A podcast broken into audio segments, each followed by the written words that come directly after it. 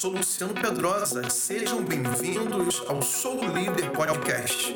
Espero que você aproveite esse conteúdo e ainda possa recomendar para outras pessoas, compartilhando em suas redes sociais.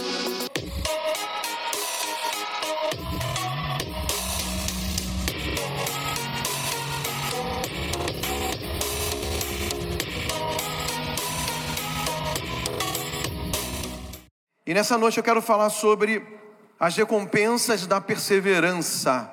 Quantos podem repetir o tema comigo? Diga as recompensas da perseverança. Quero perguntar quantos aqui já precisaram em algum momento do seu ministério de perseverança. Eu sou o primeiro a levantar a minha mão. Eu já precisei várias vezes.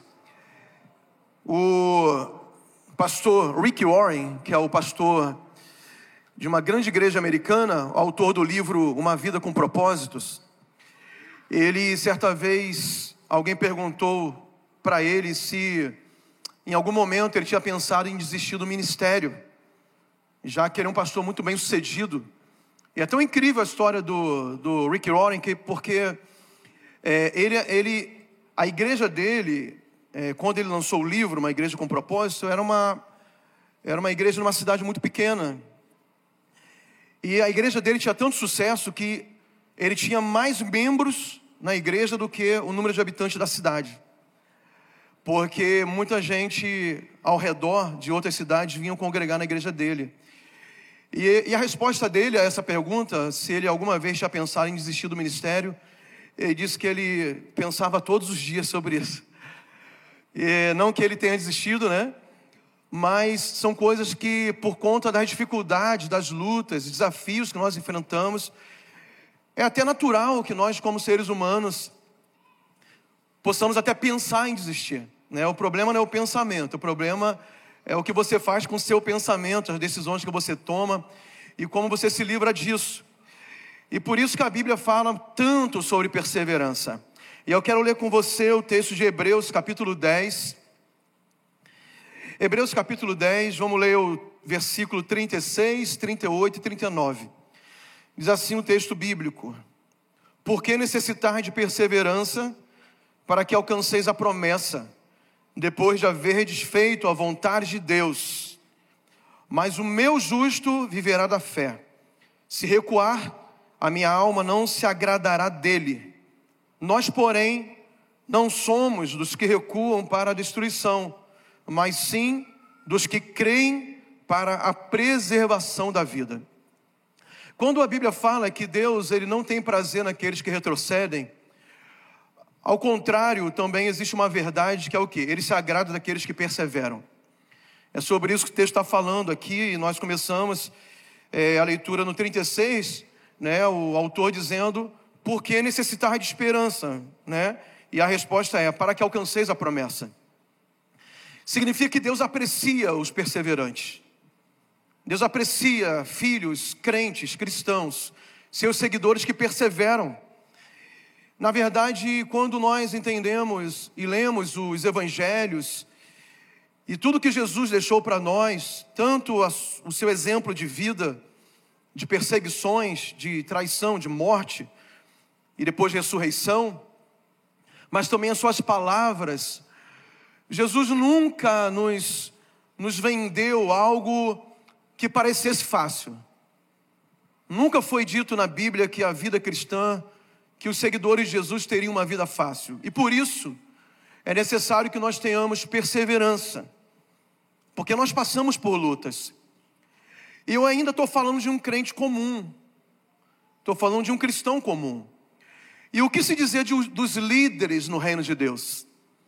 Se o Senhor aprecia a perseverança naqueles que serão salvos, porque esse texto de Hebreus está falando sobre perseverar para a salvação. Eu estou pegando esse conceito de perseverança para aplicar dentro da visão do MDA. Então, se Deus aprecia essa atitude de perseverança para crentes comuns que serão salvos no final, quanto mais para aqueles que se colocam na linha de frente como líderes do reino de Deus, que é o meu caso e também o seu caso. Quantos podem dizer amém? Deus conta contigo como um líder de linha de frente E por isso precisamos desenvolver esse atributo chamado perseverança. Agora, nós, como seres humanos, nós nascemos com duas, com duas características inatas. Isso faz parte da, é, da natureza humana, isso é intrínseco a, a cada um de nós, que é o quê? Todo ser humano tem duas coisas principais na sua vida, bem natural, que é evitar a dor, diga assim, evitar a dor e busca pelo prazer. Isso é natural, nós fazemos de tudo, e é uma questão de, de instinto de sobrevivência. Nós nascemos com isso, com, com é, fugindo daquilo que nos causa dor e buscando coisas que nos tragam prazer. Porém, nós entendemos que a vida não é assim, na realidade.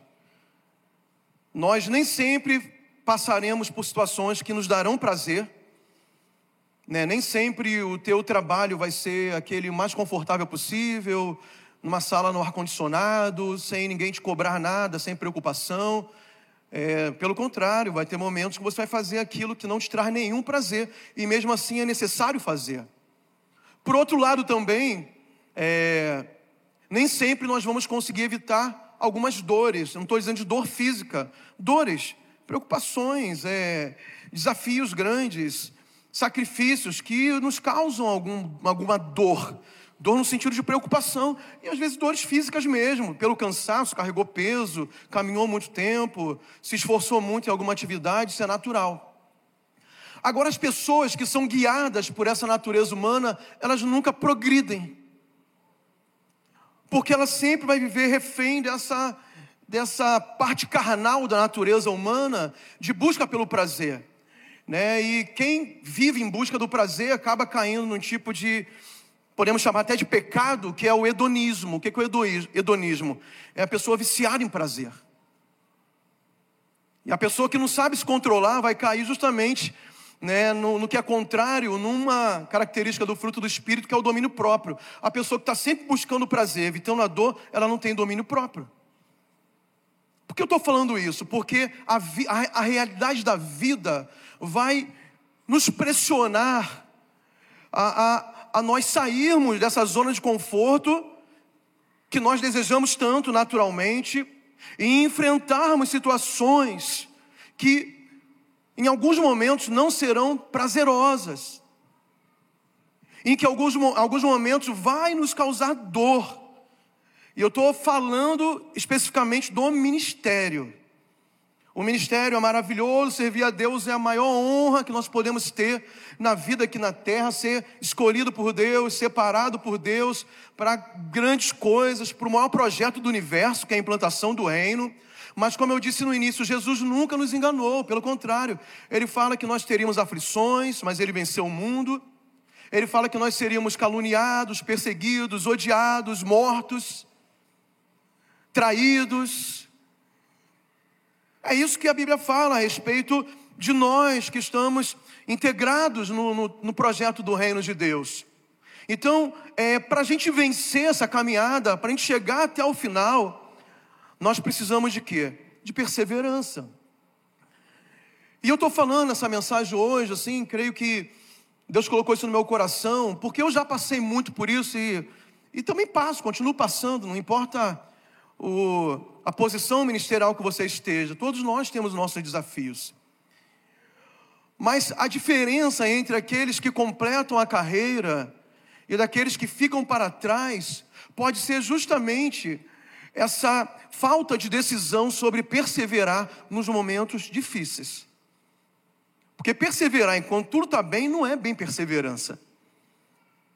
Você vai ser somente desafiado a, a saber se você é alguém, um crente, um líder perseverante, quando você é desafiado, quando você é, entra nessa zona que não é mais a de conforto, mas de, de dor, de perseguição, de lutas, de pressões, de problemas. Aí você pode dizer que sim, você é perseverante. Infelizmente, muitos líderes que Deus chamou, ungiu, capacitou, têm ficado para trás. Não é falta de unção, não é falta de oportunidade, não é falta de chamado de Deus, nem a escolha dele sobre essas pessoas, mas possivelmente em algum momento fracassou na perseverança. E a minha palavra hoje para você que está aqui, para quem está em casa aqui em casa, é para você não desistir. Para você não ficar pelo meio do caminho. Deus tem promessas para nós a respeito da perseverança. E é por isso que eu quero falar sobre as recompensas de perseverar. Eu quero ler um texto aqui com vocês, Mateus 11, 12. Você conhece o texto, mas Jesus é bem claro a respeito do que eu estou dizendo. E ele diz que desde os dias de João Batista até agora, o reino do céu é tomado à força. E os que se utilizam da força apoderam-se dele. Outra versão fala violência, né? É com esforço, é com esforço que nós vamos conquistar o reino de Deus. E somente assim nós teremos vitória no final. Se você não perseverar, se você não se esforçar, se você não se apoderar, né, desse poder de Deus para superar dificuldades, você não vai conseguir seguir adiante no chamado que Deus tem para você a respeito do reino. E quando nós olhamos a história bíblica, a grande maioria dos personagens bíblicos, dos heróis da fé que nós admiramos, eles tiveram que, que provar que, que, fosse, que foram perseverantes. Eles tiveram que experimentar perseverança. Eu quero dar alguns exemplos rápidos aqui para você. Abraão. Abraão esperou 25 anos a promessa do nascimento de Isaac.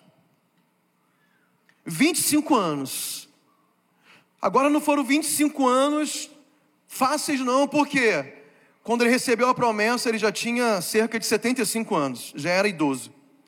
Então, 25 anos depois, tinha 100 anos. Ele era casado com uma mulher idosa que era estéril. E como é que alguém, naturalmente falando, consegue esperar uma promessa nessas condições? Mas Abraão esperou e a promessa se cumpriu. É por isso que ele se torna o pai da fé, porque ele creu na promessa. A Bíblia fala que Abraão creu e isso foi lhe imputado como justiça. A justiça que Abraão recebeu foi por causa da fé que ele teve. E a gente não consegue imaginar o que era aquele tempo, irmãos. Naquele tempo, você pensa, pensa, entenda o contexto bíblico. Naquela época não tinha nem lei de Moisés. Naquela época não tinha Jesus. Jesus não tinha se manifestado na terra ainda. Não tinha evangelho, não tinha Bíblia. Não tinha nada escrito. Ele creu numa experiência que ele teve com Deus. E na região que ele vivia, ali na Mesopotâmia, Mesopotâmia as pessoas nem identificavam bem quem, eram, quem era Deus. Era um povo idólatra, muito ligado às coisas místicas, e é, a gente não sabe como era passada a história das experiências dos antepassados de Abraão né, com Deus, porque a gente não sabe como era a transmissão de conhecimento, de comunicação. Olha o valor que esse homem deu a uma experiência com Deus que a gente nem sabe se ele conhecia bem, se ele tinha ouvido falar muito sobre ele, sobre esse Deus, mas ele creu. Ele creu tanto que esperou 25 anos e a promessa se cumpriu. No meio do caminho ele teve até ali um, uma pressa, né? Dez anos depois ele, ele e a esposa decidiram é, apressar o trabalho de Deus. No domingo eu até falei sobre isso, né? Que Deus não precisa da nossa ajuda. É, mas mesmo assim, né, Deus mostrou para ele que o filho, que o, o milagre dele seria Isaac. E essa espera demorou 25 anos. A Bíblia fala sobre José, que tornou-se governador do Egito depois de 13 anos que recebeu a sua promessa. Mais uma vez, não foram 13 anos tranquilos. Treze anos depois que ele sonhou que os seus irmãos odiaram ele, quiseram matá-lo, venderam como escravo. Como escravo, ele foi, foi traído ali, perseguido pela mulher de Potifar. Ele depois se tornou um presidiário. Tudo que você pensar de ruim aconteceu com José nesses 13 anos, até o cumprimento da promessa. Agora, José, ele nunca esqueceu a experiência da promessa. E ele perseverou. Ele não perdeu o foco. Ele aguardou. Eu creio que no fundo do coração dele, tudo de ruim acontecendo, as coisas indo de mal a pior, mas ele perseverou. E a Bíblia não nos mostra nenhum desvio na trajetória de José. Às vezes nós aqui na, na, na, na situação que vivemos hoje, assim não se compara, a gente tem uma vida tranquila. Às vezes, porque o líder te olhou de cara meio estranha um dia, as pessoas já querem desistir, não querem mais ser líder de célula.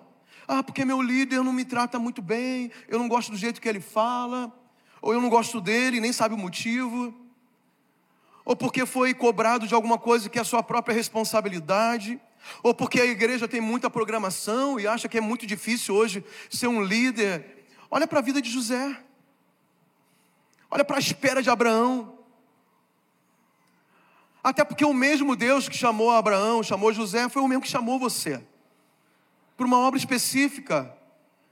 E você precisa acreditar que aquilo que Deus está te prometendo ou te chamando é algo tão grande como esses homens fizeram no passado, porque é algo único, algo específico, algo que diz respeito à sua vida, à sua história e ao seu destino.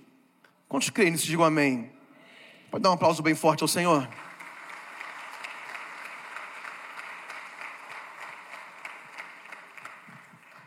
Moisés foi outro que teve que praticar perseverança. Esperou 40 anos para ver a terra prometida. 40 anos. 40 anos caminhando no deserto. 40 anos enfrentando guerras no deserto. 40 anos liderando um povo de coração muito duro. 40 anos tendo, sabe, a confiança naquilo que Deus falou com ele naquele dia lá, naquela visão da sarça ardente. E ele ele tinha convicção que isso ia acontecer, e aconteceu. Ele não entrou, mas ele viu a promessa. 40 anos, perseverança. Jesus esperou 30 anos para começar seu ministério. A gente lê os evangelhos e vê Jesus com 12 anos, já conversando de igual para igual com os mestres da lei, com os, os religiosos, muito estudados na lei de Moisés. E certamente, é, de alguma forma, eu creio que Jesus já, já sabia que a hora dele chegaria, mas não foi tão rápido assim. E às vezes nós somos tão apressados, tão apressados, que desistimos antes de chegar o momento. Tudo culpa da pressa. E eu não sei quanto tempo você vai, tá, vai, vai passar pelo, pelo, pela prova que está passando. Estou falando ministerialmente, tá? Mas você pode aplicar em qualquer área da sua vida. Eu não sei quanto tempo vai durar. Talvez está perseverando numa célula, tem um ano, um ano e meio. Eu sei que a tua vontade é multiplicar no tempo certo, de seis, seis meses, ou uma vez no ano, pelo menos. Mas o Senhor sabe a tua luta, a sua dedicação, o teu coração, a tua fé. E eu tenho aprendido, irmãos, eu tenho aprendido ao longo desses anos, desde que eu entrei na Paz Church, na Igreja da Paz, antigamente, desde que eu comecei a me envolver nas células, na visão do MDA, eu aprendi muito sobre perseverança. E eu tenho certeza absoluta que esse é um dos ingredientes mais importantes para você cumprir o teu chamado dentro da visão do MDA. Para você multiplicar células, para você estender o reino de Deus nessa cidade através das células. Esse é um ingrediente, essa é uma característica que todo líder tem que ter. E nós seremos provados nisso, porque se esses homens todos foram, por que nós não seremos? Mas quais são então as recompensas da perseverança? No texto que nós lemos, ou melhor, eu quero ler outro texto, vamos lá. Abra sua Bíblia se puder, também vai aparecer aqui, Romanos 5, versículo 4. Eu peguei esse texto em duas versões bíblicas diferentes para a gente dar dois dois pontos de vista também bem aplicáveis no seu ministério sobre perseverança. A primeira recompensa da perseverança é desenvolve a nossa experiência. E na nova Almeida atualizada, a versão nova Almeida atualizada, Romanos 5,4 diz assim: A perseverança produz experiência. Repita comigo, diga: a perseverança produz experiência. Então, quando você, talvez, com um discípulo, que às vezes não é fácil, cada pessoa tem uma característica, uma personalidade, é, às vezes se encaixa bem, às vezes não encaixa bem com, com o discipulador, mas eu estou falando sobre perseverar. Na célula, Tem células que fluem muito rápido, o crescimento se torna uma célula saudável muito rápido, mas tem outros que vão desafiar a sua perseverança. E aquelas que requerem perseverança de você, a recompensa de você não desistir é porque você vai angariar experiência. Experiência. E eu experimentei isso várias e várias vezes, liderando célula, e eu gosto muito de liderar célula aqui em Santarém. Nós che chegamos durante a pandemia, nós lideramos células, até alguns meses atrás, nós estávamos liderando célula, agora nós somos só membros de célula mas eu estou há, há, há 20 anos mais ou menos, 20 anos nessa jornada de liderar célula. E eu já tive todo tipo assim que eu acho de experiência que me desafiou muito a perseverar. Mas sempre, sabe o que, que me trouxe isso e trouxe para muitos de vocês? Experiência. Então, quando eu assumo hoje uma célula e, e começo a ter dificuldade, eu, eu não me desespero. Porque nesses anos todos de perseverança, eu consegui ter experiência de observar as coisas de uma ótica positiva. A, qual a ótica? A ótica da fé, que vai dar certo.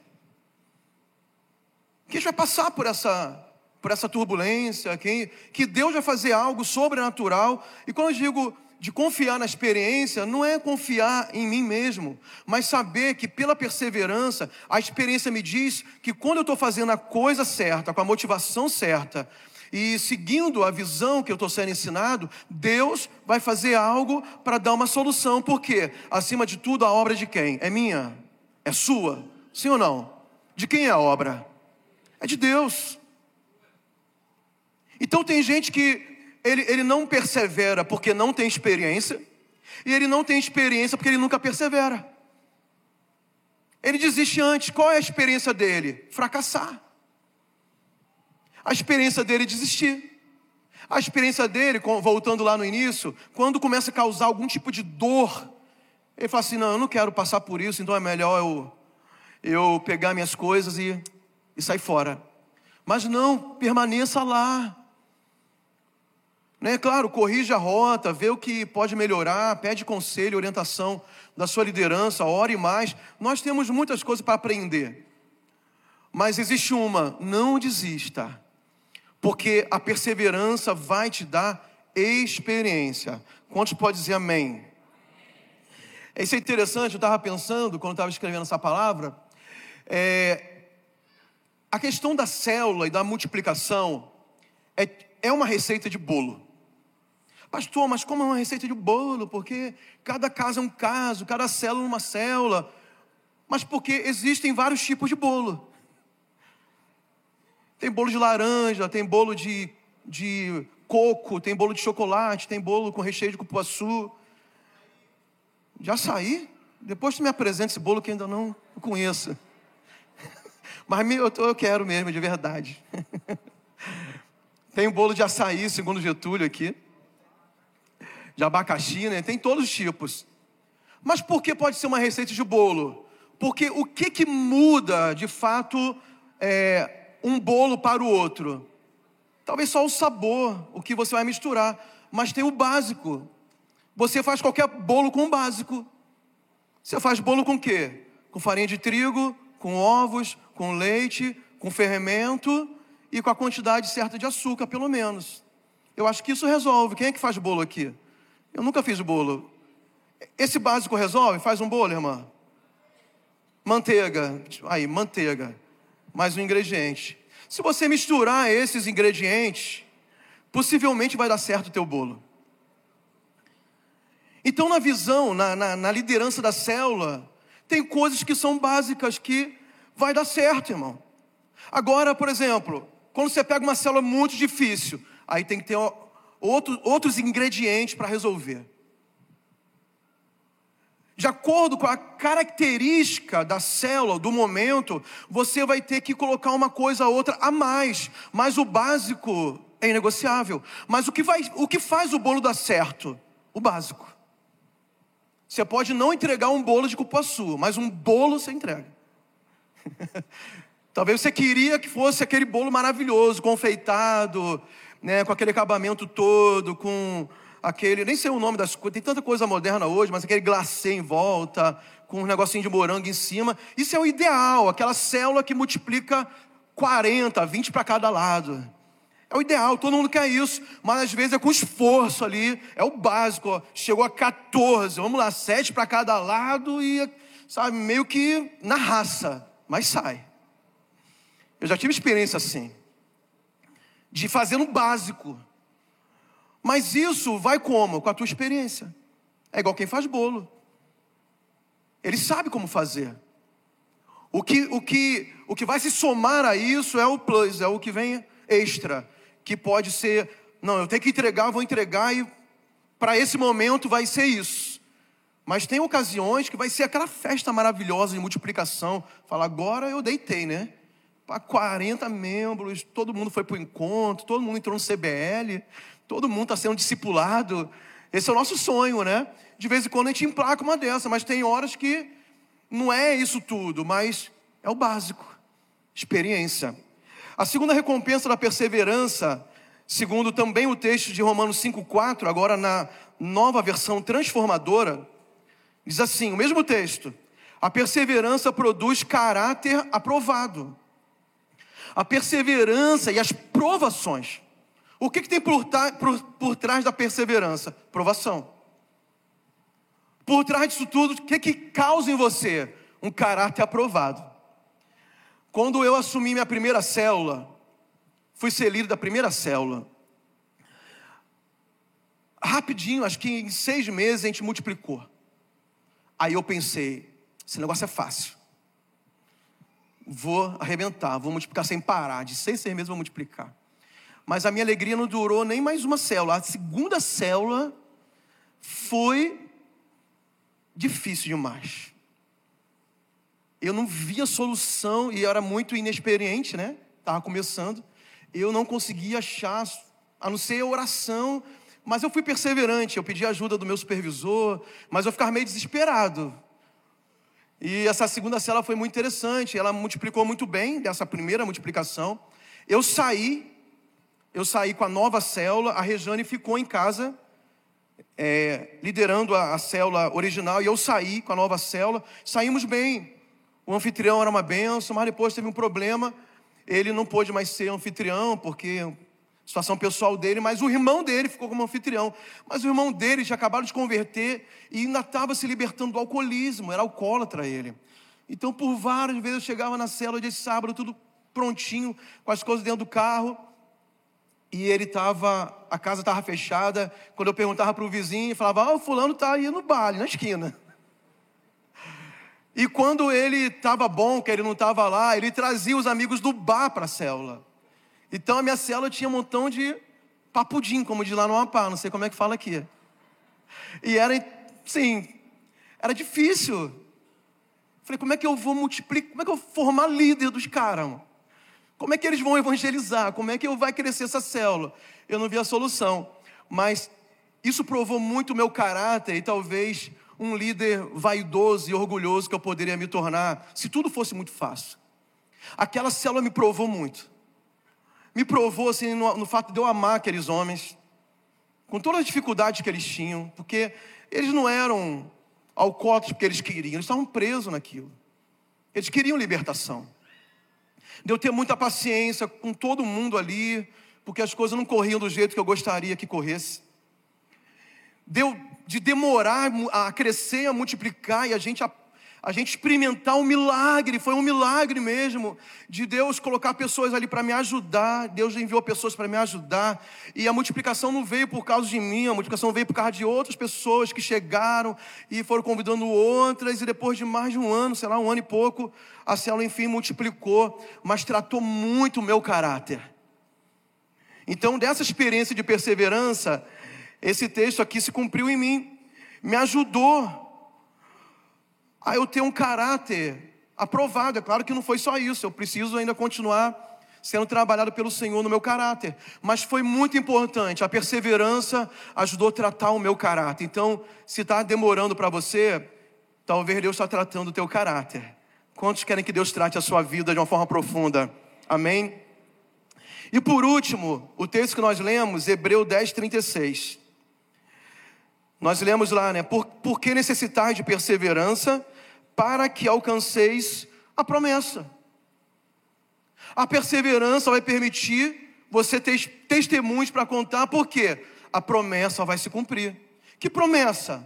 Que você vai ser pai de multidões, pede-me te darei as nações por herança. Todas essas promessas bíblicas de respeito à frutificação, a crescimento, João capítulo 15, né? Aqueles que estão ligados lá na videira, né? Eles darão fruto, frutos que permanecem. Podemos pegar várias promessas sobre a nossa frutificação, o nosso crescimento no reino, crescimento ministerial, tem tantas na Bíblia. Então a perseverança vai permitir uma recompensa importantíssima, vai permitir você ver Deus realizando as promessas na sua vida. Eu olho assim para a minha vida, irmão, assim, eu fico impressionado com, com a história que Deus está construindo em mim mesmo, na região, na minha família, porque eu não tinha nenhuma ambição de ser pastor. É, eu lembro dessa dificuldade na segunda célula, e nessa época lá em Macapá, estou finalizando aqui, nessa época em Macapá, a gente recebia muitos pastores de Santarém, e era uma época que a igreja estava crescendo muito aqui, e cada ano que ia um pastor lá, às vezes o mesmo pastor, ia no ano e ia no outro. Aí ele falava assim: Rapaz, eu já estou com seis células. Eu falava, cara, eu, eu tenho uma célula. Aí eu ficava pensando, cara, como que alguém pode ter 100 células? Era, era, porque a igreja toda em Macapá não tinha 100 células. Como é que só um pastor naquela igreja consegue ter 100 células? Porque eu estou lutando com uma. É difícil esse negócio. Já era minha. Eu achava que era fácil, depois já estava. Isso é difícil, acho que eu não nasci para esse negócio, não. Aí o cara voltava um ano depois para a conferência. Era um pastor de rede, aqui na época região, né? Rapaz, 250 células agora. Falei, meu Deus. Rapaz, esses caras são demais. E eu ficava falando, cara, não, não vai dar, vou dar conta, estou com cinco, sei lá, com, um ano depois. Eu lembro de toda a minha caminhada assim, eu lembro de tudo isso. os nossos alvos de alcançar 30 células. Parecia impossível alcançar 30 células, era um desafio tão grande. Alcançamos. Alvo de 50 células. 50 células, foi difícil demais. 100 células. 100 células era o auge. Aí eu já estava falando, rapaz, mas esses caras que já tinham 1.200. né? Não é isso? Os pastores aqui não tinham, na época aí, que as redes eram gigantes, mil e poucas células. Meu... Mas eu já estava chegando a 100. Mas eu lembro que 100 é, eu estava com 99. Aí, vamos multiplicar a célula, vamos chegar a 100. 100 é um número, é um número significativo, né? Aí, quando estava marcada, semana que vem para 100, aí vinha dois irmãos e falavam assim: Pastor, não estou podendo mais, vamos desistir da minha célula. Eu voltava para 97. Aí eu multiplicava uma, 98. Eu fiquei acho que uns seis meses para sair do 98 para o 100. Mas tudo isso é simbólico, não é questão de número mas é questão de perseverança. Irmãos, para a glória de Deus, é, lá em Macapá, a gente viveu o que vocês viveram aqui proporcionalmente. Né? O ministério do pastor Luiz foi muito poderoso lá. Né? No período que vocês chegaram a, a mais de 5 mil células aqui, nós chegamos lá em Macapá, não só eu, né, a igreja, né? Nós ultrapassamos também a marca das mil células lá.